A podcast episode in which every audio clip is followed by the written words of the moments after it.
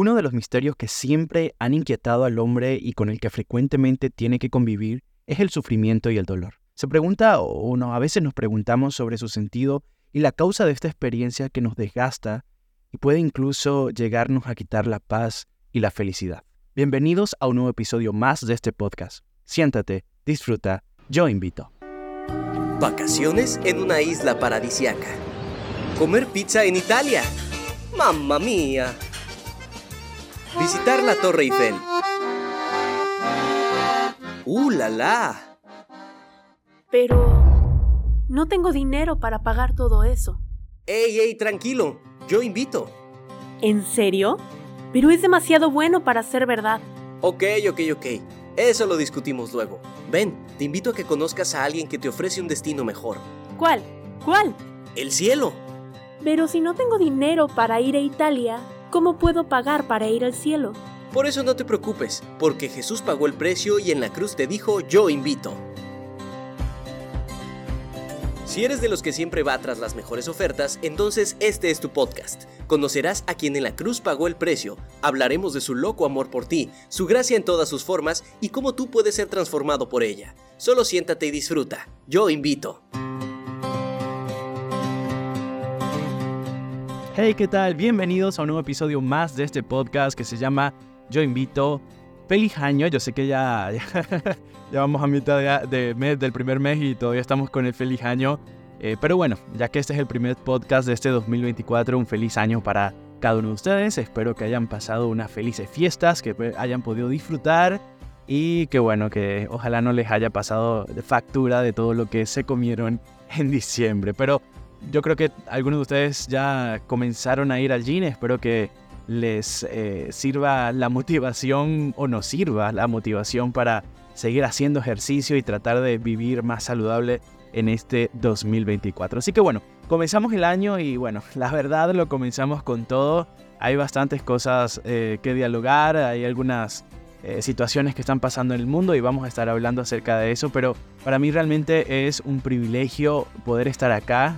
Fueron dos semanas de break y la verdad, ah, cuando uno para, sobre todo, ya uno lleva como un ritmo y está acostumbrado a esto. Me pasó el año pasado. Si ustedes se dieron cuenta, el primer podcast de, del 2023 creo que fue ah, en junio, julio.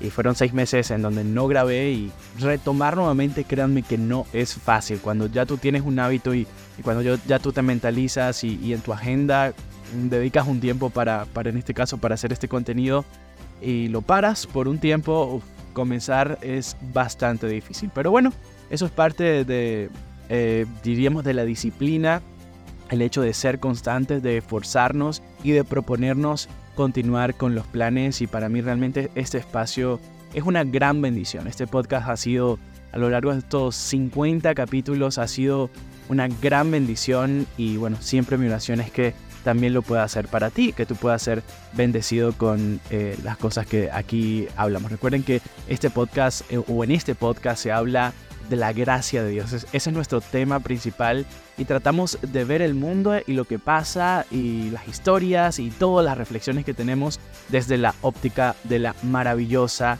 gracia de Dios. Así que bueno, recordándoles que estamos en Instagram, estamos en Facebook, estamos en ahora en TikTok también. Estamos eh, como yo invito.podcast, allí pueden ustedes eh, ver las imágenes que se suben de cada episodio, los extractos, los reels que se suben en las diferentes redes sociales y ustedes, bueno, pueden compartir esto y pues nos ayudará a que el podcast sea diseminado y que más personas puedan ser bendecidos con este contenido. Así que bueno, comenzamos. Episodio número 51 y tiene como título El fuego y las secuoyas. Así que bueno, comenzamos. El 2024 llegó y llegó con toda su fuerza. Los primeros días de este año ya comenzamos con las noticias. Bueno, si ustedes recuerdan, hacemos un poquito de memoria, dos semanas atrás estábamos hablando de ese terremoto que hubo en Japón.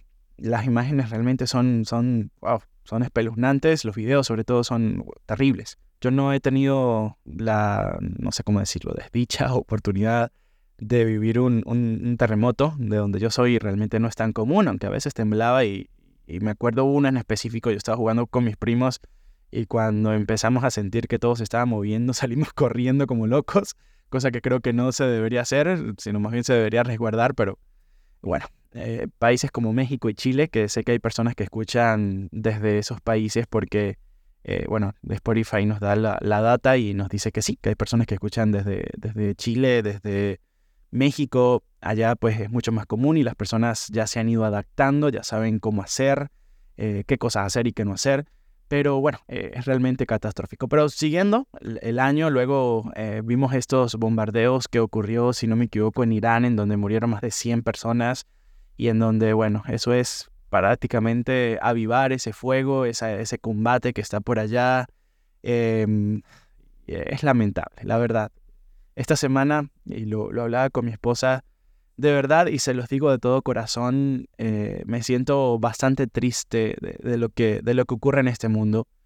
Y si a mí me duele y me pega, yo no quiero imaginarme lo, que, lo que significa esto para Dios. Ver cómo sus hijos, sus criaturas, eh, se están, nos estamos matando sin ningún tipo de remordimiento, sin ningún tipo de, de, de, de, no sé, algo que nos diga la conciencia y paremos porque realmente se nos está saliendo toda esta situación de las manos. Y, estoy hablando específicamente de lo que ocurrió creo que hace dos días, el, martes. Yo estoy grabando esto un jueves 11 de enero. Em, el martes eh, comenzamos a ver imágenes horribles de lo que está ocurriendo en Ecuador. Em, bueno, Twitter, que, es una, una, plataforma que casi no tiene censura, mostraba eh, abiertamente lo, lo, que estaban haciendo estas personas, estos malhechores, pandilleros, como quieran llamarlos, eh, en, en, las cárceles de Ecuador con los policías que tenían de rehenes. A unos los mataban a sangre fría, otros, bueno, vi un video horrible, bueno, no lo vi completo porque la verdad eso no, no siento que, me, aporte nada, pero eh, la cuestión es que ahorcaron a un policía y se grababan haciendo todo eso. Luego vimos una imagen que le dio la vuelta al mundo, que fue este grupo de personas armadas que entraron a una televisora en, Ecuador, en vivo estaban ellos, creo que dando un noticiero, y llegaron a secuestrarlos.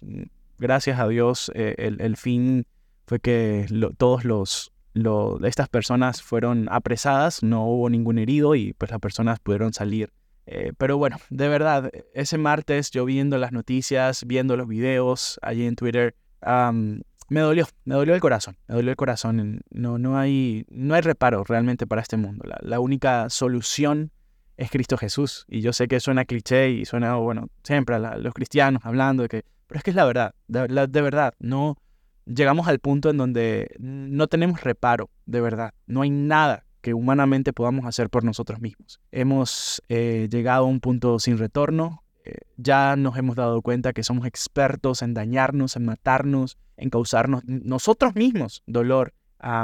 y bueno, de, verdad es un caos. Y si hay personas de Ecuador o personas en Ecuador que están escuchando esto, pues eh, oramos por ustedes. Nosotros en nuestra iglesia el día 10 comenzamos 10 días de oración, del 10 al 20, y estamos orando por, por, por Ecuador, por las personas, porque, eh, bueno, parece que la situación está un poco controlada, pero eh, el presidente le declaró la guerra a, las pandillas y pues, en cualquier momento pueden comenzar a suceder cosas terribles. Así que bueno, que Dios les proteja, les ayude y ojalá se pueda resolver esto de la mejor manera.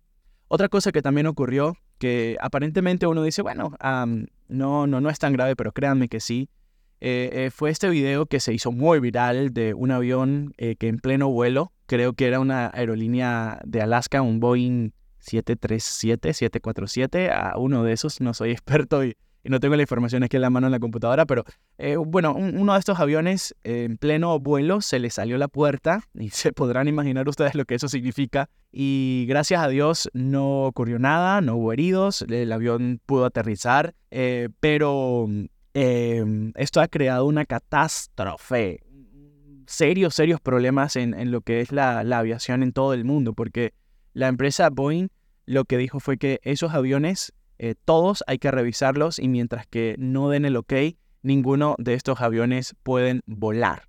Y estamos hablando que es uno de los aviones que más se utiliza eh, en las eh, aerolíneas comerciales, por lo tanto, muchísimos, muchísimos a lo largo del mundo vuelos han sido cancelados y esto ha creado un desastre en aeropuertos, en las aerolíneas, personas han quedado varadas en, en diferentes partes, no pueden llegar a sus casas, retrasan y retrasan los vuelos, las aerolíneas no saben cómo acomodar a la gente para que puedan viajar.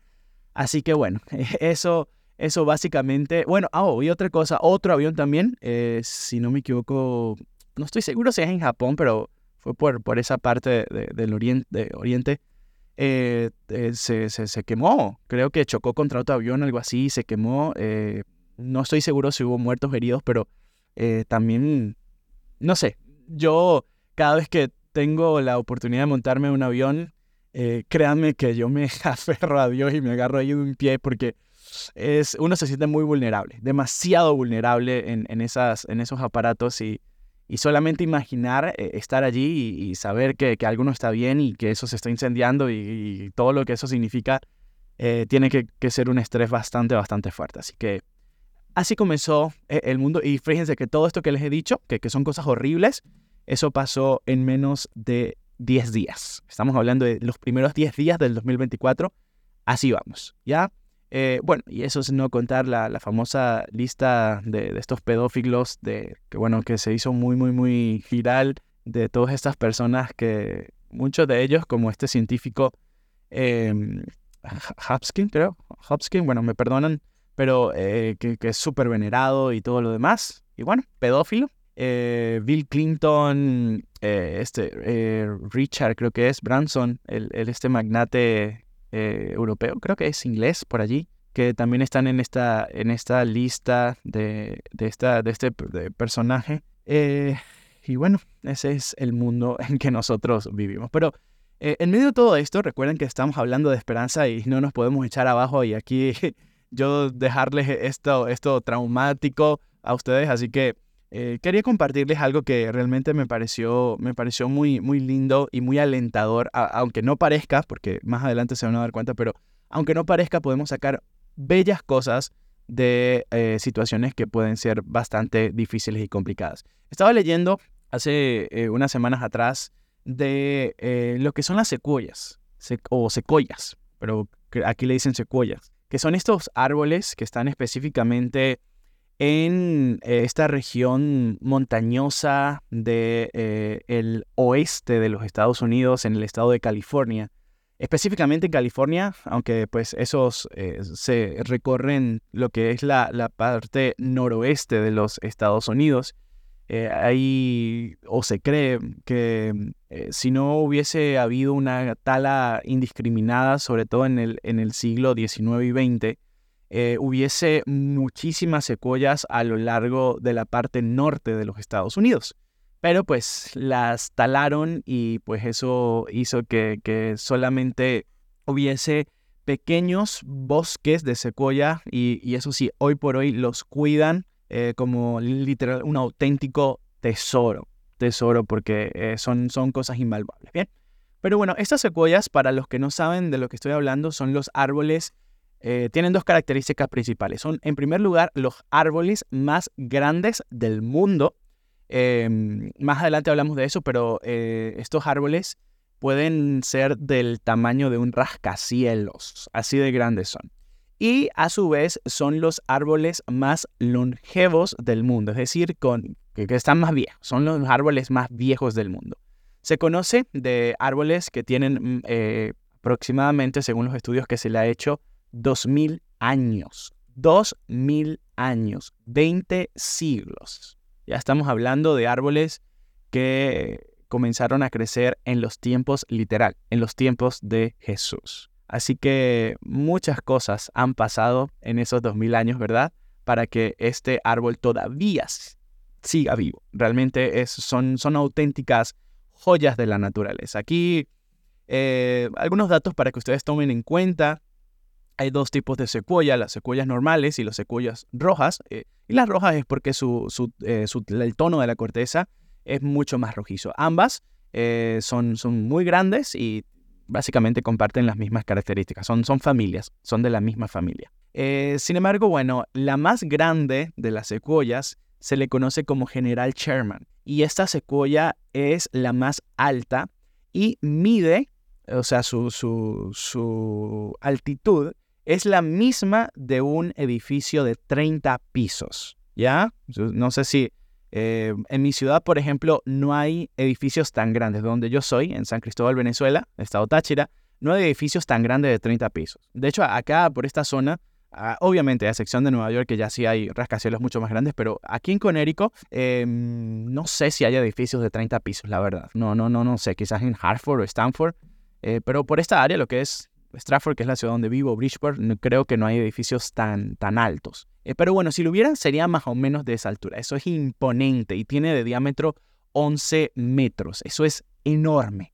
Eh, si ustedes eh, no saben o no han visto nunca una secuoya, yo les recomiendo que paren el video ahorita y ustedes puedan ir a, mm, a, a Google y puedan ustedes investigar un poquito, ver fotos. Hay personas que se han tomado fotos al lado de secuoyas y literalmente parecen hormigas, literal, parecen hormigas de lo majestuoso y lo grande que es este hermosísimo alto, así, árbol. Perdón. Así que el más grande es el general Sherman y precisamente es el que se conoce como el más longevo. Tiene aproximadamente unos 2.000 años según los estudios que le han hecho. Así que estos, estos eh, árboles eh, se han preservado de mejor manera en altitudes de entre 1.500 kilómetros sobre el nivel del mar a 2.000 kilómetros sobre el nivel del mar. Así que son árboles de altura, por decirlo de alguna manera. Em, su madera, la madera de las secuoyas normales no es tan buena eh, para hacer muebles o casas, sin embargo, de las secuoyas rojas sí son muy buenas y precisamente esas fueron las que más talaron eh, para eh, fabricar casas. De hecho, dicen que en su momento, siglo X, creo que 17, 18 y 19, la mayoría de casas que hacían en ciudades, por ejemplo, como San Francisco, eh, la madera era de las que cortaban para hacer, de las secuoyas y las utilizaban para hacer eh, muebles o casas. Em, se conoce popularmente que las, las rojas son más longevas, pueden vivir eh, mucho más tiempo, pero pues estamos hablando igual de miles de años. las secuoyas rojas, hay, hay rojas que se ha comprobado que tienen más de 2.200 años de longevidad, eso es demasiado. También como el clima es muy alto y por esa zona neva mucho, ellas, eh, las secuoyas, utilizan eh, el agua que, que, que es, eh, viene después de que la nieve se, se derrita. Las secuoyas absorben esta agua y son las que las mantienen vivas. Necesitan vivir en lugares en donde llueva mucho, haya mucha humedad para que las alimente. y bueno, por última, por última cosa, y es creo que lo que más me importa de lo que vamos a estar hablando a continuación, es que estas secuoyas eh, tienen eh, una relación bastante interesante con el fuego. Y es que las secuoyas, llamémoslo así, eh, son fireproof, son a prueba de fuego. y eso, bueno, la, corteza exterior no tiene materiales inflamables. Por lo tanto, para que una secuoya se queme, porque, porque tampoco es imposible que se queme, pero para que una secuoya se queme, debe estar, estar expuesta muchísimo tiempo al fuego, a un fuego eh, fuerte, un fuego voraz, para que le haga daño y termine matándola. Y otra cosa que también tiene la secuoya, es como un modo de, de defensa, es que la corteza es bastante gruesa, estamos hablando de metros de gruesa. Por lo tanto, tiene que atravesar todo eso para que llegue al centro, eh, donde está la vida de este árbol, y este, no, la, no la termine, o mejor dicho, para que llegue al centro y la termine matando, pero tiene que estar muy, mucho tiempo expuesta a un fuego muy fuerte para que esto ocurra. Así que su corteza es, eh, llamémoslo así, la, la, el escudo que tiene para eh, no, no ser destruida por el fuego. Ahora, es muy importante recordar que California, sobre todo acá en los Estados Unidos, es un estado eh, que está, está siempre luchando contra el, fuego. Está siempre, siempre. Cada año hay temporadas de incendios y ahí han habido incendios bastante fuertes que han destruido condados completos, em, pueblitos completos los han destruido y, ya han causado muchísima, muchísima catástrofe, tanto ambiental como también pérdidas humanas y materiales. Así que creo que eh, Dios en su infinito sabiduría le dio a este árbol el escudo tan necesario que necesitan para eh, vivir precisamente en ese contexto, en ese ambiente en donde la secuoya está. Pero el fuego y la secuoya, como les dije, tienen una relación bastante interesante porque para cualquier árbol, árbol, el fuego mataría al árbol, lo quemaría y lo dejaría reducido a ceniza. Sin embargo, para la secuoya, el fuego puede ser un amigo, un aliado, para que la secuoya no solamente no muera, sino que se reproduzca. Fíjate, para cualquier árbol, el fuego mataría al árbol, ¿ya? Pero en la secuoya, el fuego no solo no la mata, sino que ayuda para que se reproduzca. Y esto es porque en la corteza ellos, ellos guardan esporas y estas esporas al momento, o llamémoslo así, es lo que nosotros llamaríamos como poros, ¿verdad? Al momento que eh, llega el fuego, estos poros se abren y dejan que, eh, que salgan lo que llamaríamos las semillas de la secuoya. Y ustedes saben, casi siempre cuando hay fuego hay viento, entonces el viento se encarga de llevar a, o esparce, mejor dicho, las semillas de la secuoya a diferentes lugares y esto, a, posterior, se convierte en eh, la, reproducción de la secuoya. Ahora, otra cosa bastante importante. Cuando hay fuego, el, fuego va quemando toda la materia vegetal, ¿verdad? El pasto, los troncos de los otros árboles. Y entonces esto, cuando se quema, hace que la tierra eh, se vuelva rica en los minerales, esté, esté abonada, por llamarlo de alguna manera.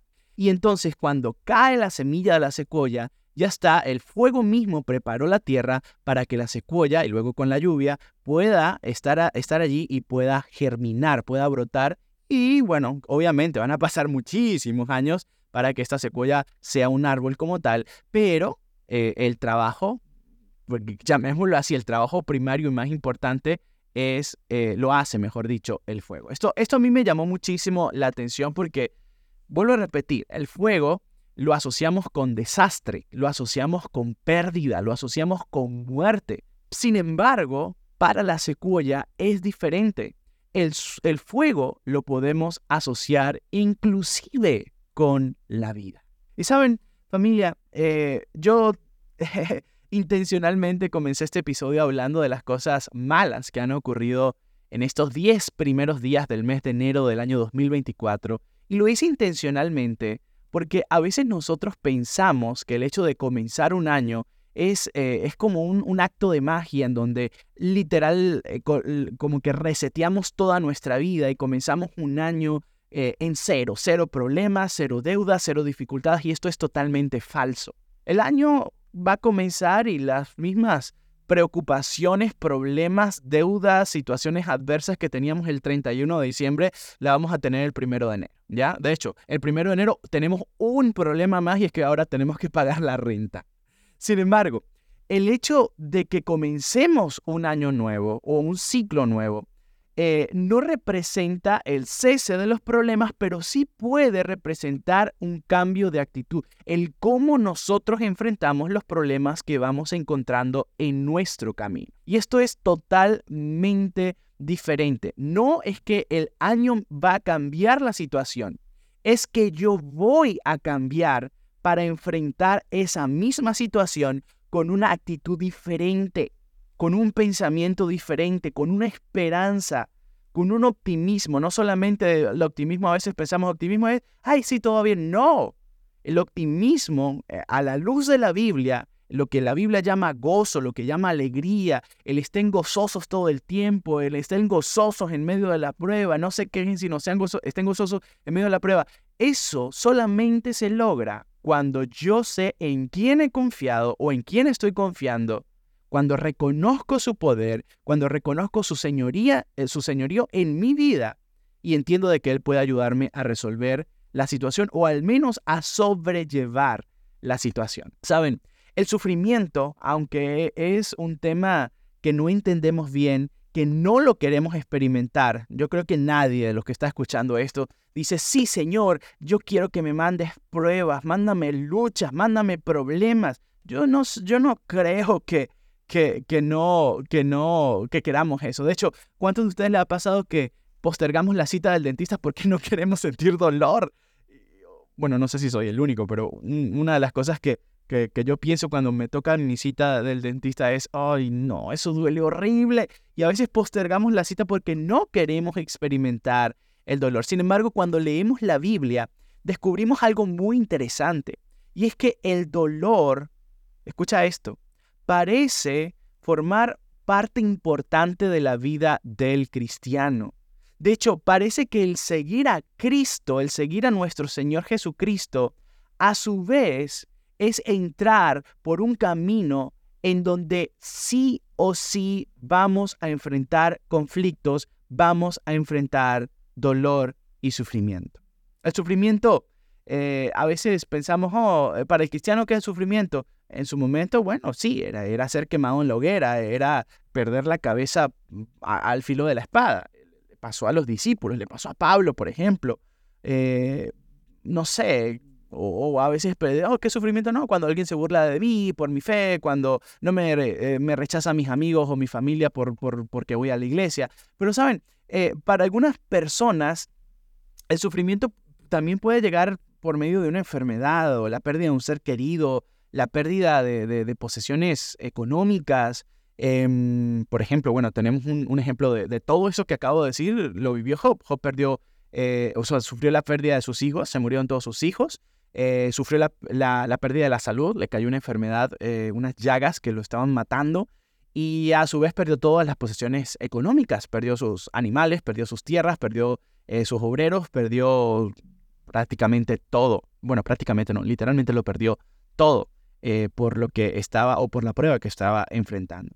Así que bueno, eso son las cosas que podemos enfrentar como sufrimiento. También puede ser la ruptura de alguna relación, la pérdida del trabajo, eh, la pérdida de un buen amigo, eh, conflictos eh, intrafamiliares, por ejemplo, entre primos, entre tíos, entre papás. bueno, puede el, el, problema o, el sufrimiento, el dolor puede venir de cualquier, de cualquier ángulo. Vivimos en un mundo que las noticias malas están a la orden del día.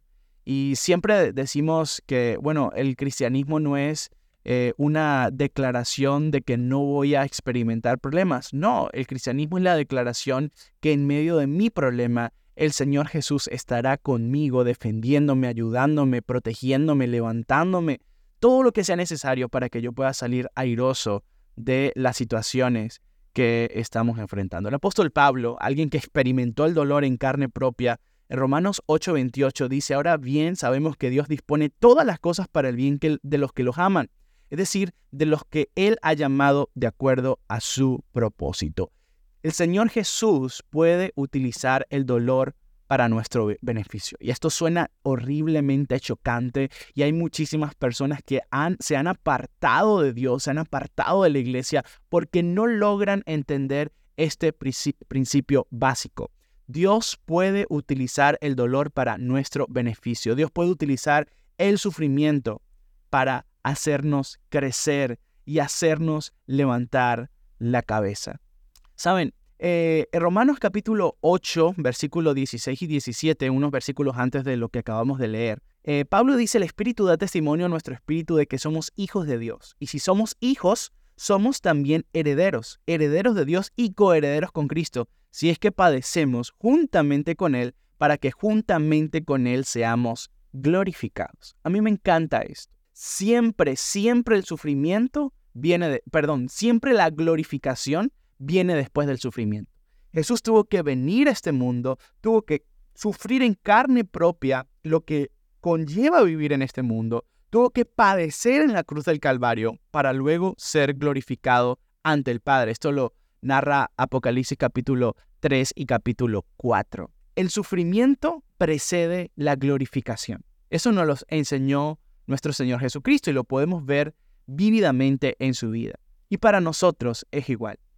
Antes de nuestra glorificación junto con Jesucristo, dice Pablo, necesitamos padecer juntamente con Él. Los problemas, las dificultades, el dolor y el sufrimiento son parte de nuestro proceso, de nuestro caminar y transitar por esta tierra hacia la tierra prometida. Vuelvo a repetir porque esto es muy importante. Hay tantas personas y de hecho no, no vamos a hablar, no vamos a abarcar todo porque esto es un tema amplísimo, es, muy, muy amplio.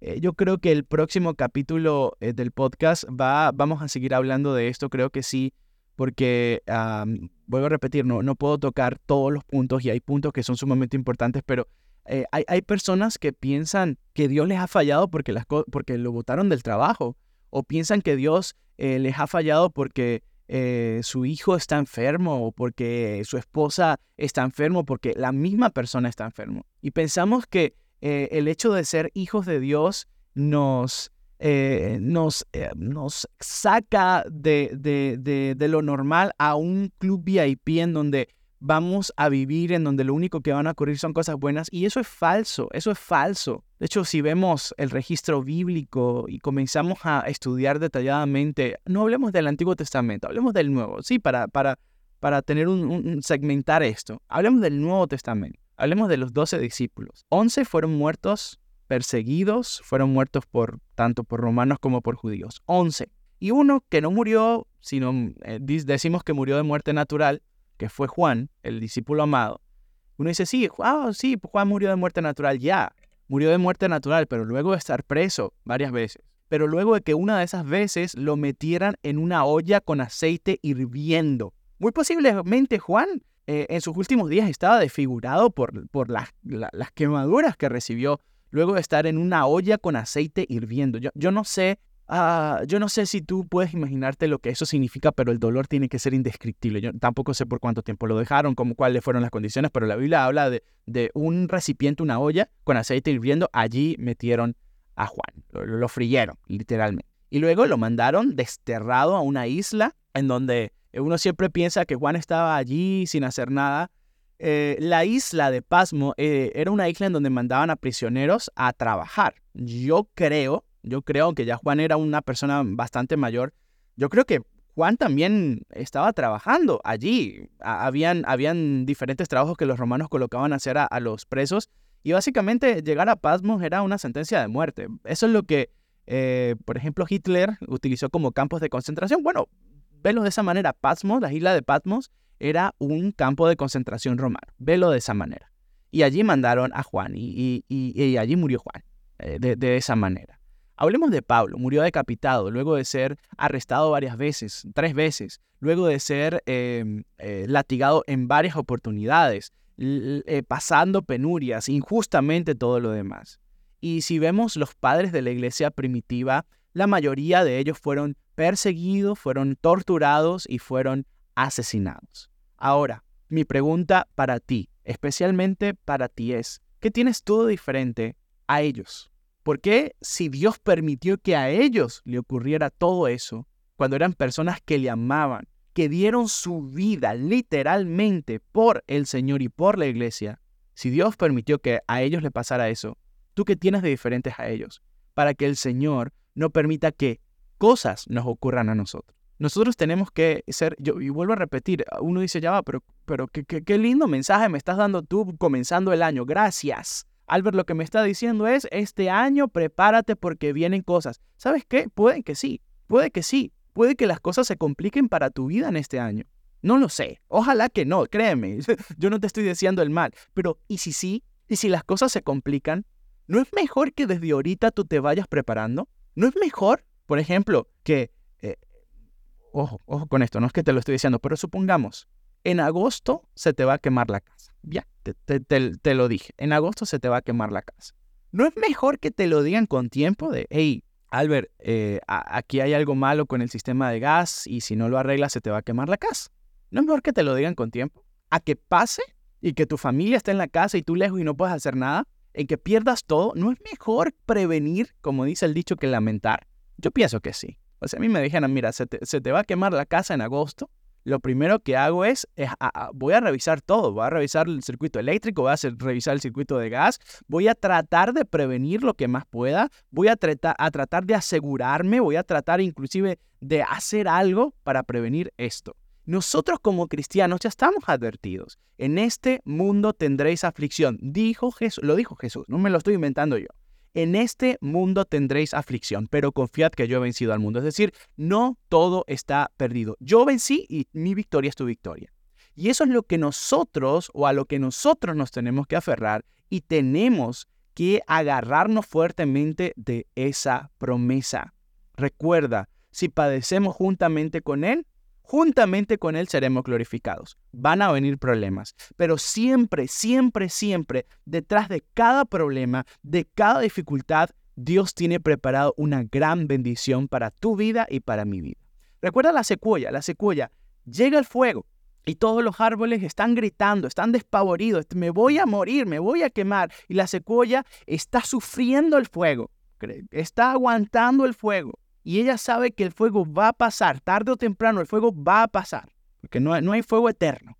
Y cuando el fuego pasa, ella resistió, resistió, resistió. Y cuando el fuego pasa, se da cuenta de que ese fuego que venía para muerte se tradujo en vida, porque ahora las sus semillas están por todo el lugar, siendo esparcidas por el mismo viento, y esas semillas se van a traducir en nueva vida. Eso es lo que quiero decir. Y en eso me quiero centrar. El problema que estamos enfrentando, Dios tiene el poder de convertirlo en grandes bendiciones para nosotros. Y donde el enemigo quiere colocar muerte, Dios lo puede transformar en vida.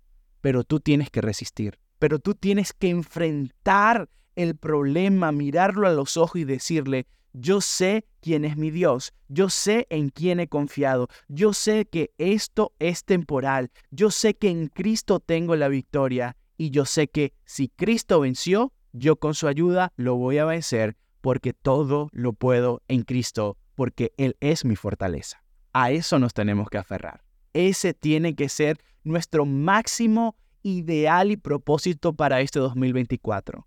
Porque si los primeros días comenzaron así, yo no me quiero imaginar qué va a pasar más adelante. Pero ¿qué hago? ¿Sentarme a llorar? ¿Sentarme a, lamentarme por lo, que, por lo que está pasando y lo que puede llegar a pasar? No. Mi actitud tiene que ser mirar al cielo y decirle, Señor, si los días se complican, yo en ti confío. Señor, si hay escasez, yo en ti confío. Señor, si hay enfermedad, yo en ti confío. Venga lo que venga, yo en ti confío. No me voy a doblar, no me voy a detener. Yo seguiré caminando de tu lado. Y fíjate, allí es donde tiene sentido este maravilloso salmo eh, que, fue escrito, que fue escrito hace, mucho, mucho ah, tiempo. Aunque pase por eh, el fuego, dice, o bueno, mejor, dicho, tengo dos, tengo dos eh, citas. El primero es el Salmo que dice, aunque pase por el valle de sombra y de muerte, no temeré mal alguno, porque tú estarás conmigo. Fíjate qué maravilloso esto. Aunque pase por el valle de sombra y de muerte, Salmos 23, eh, versículo 4, perdón, no temeré mal alguno, porque tú estarás Y me encanta cómo termina diciendo ese versículo, tu vara y tu callado me infundirán aliento. Eso es, porque estoy en medio de los valles de sombra de muerte y cuando volteo veo que mi pastor, Cristo Jesús, el Dios maravilloso y fuerte, me dice, Albert, no temas, yo estoy contigo. Y hay otro, que este sí va a ser el, el texto base para, para hoy, que está en Isaías 43, 2 Dice, cuando pases por las aguas, yo estaré contigo, y si pasas por los ríos, no te anegarán. Cuando pases por el fuego, no te quemarás, ni la llama arderá en ti. Eso es lo que Dios quiere decirte a ti hoy, y me quiere decir a mí. Ese 2024 puede ser el peor o el mejor año de tu vida. Tú lo decides. Porque yo conozco personas que se han encontrado con Dios y han tenido la experiencia más asombrosa de su vida en los peores momentos de su vida. Mis papás son ejemplo de eso. Cada uno se encontró con Dios en los peores momentos o en el peor momento de su vida.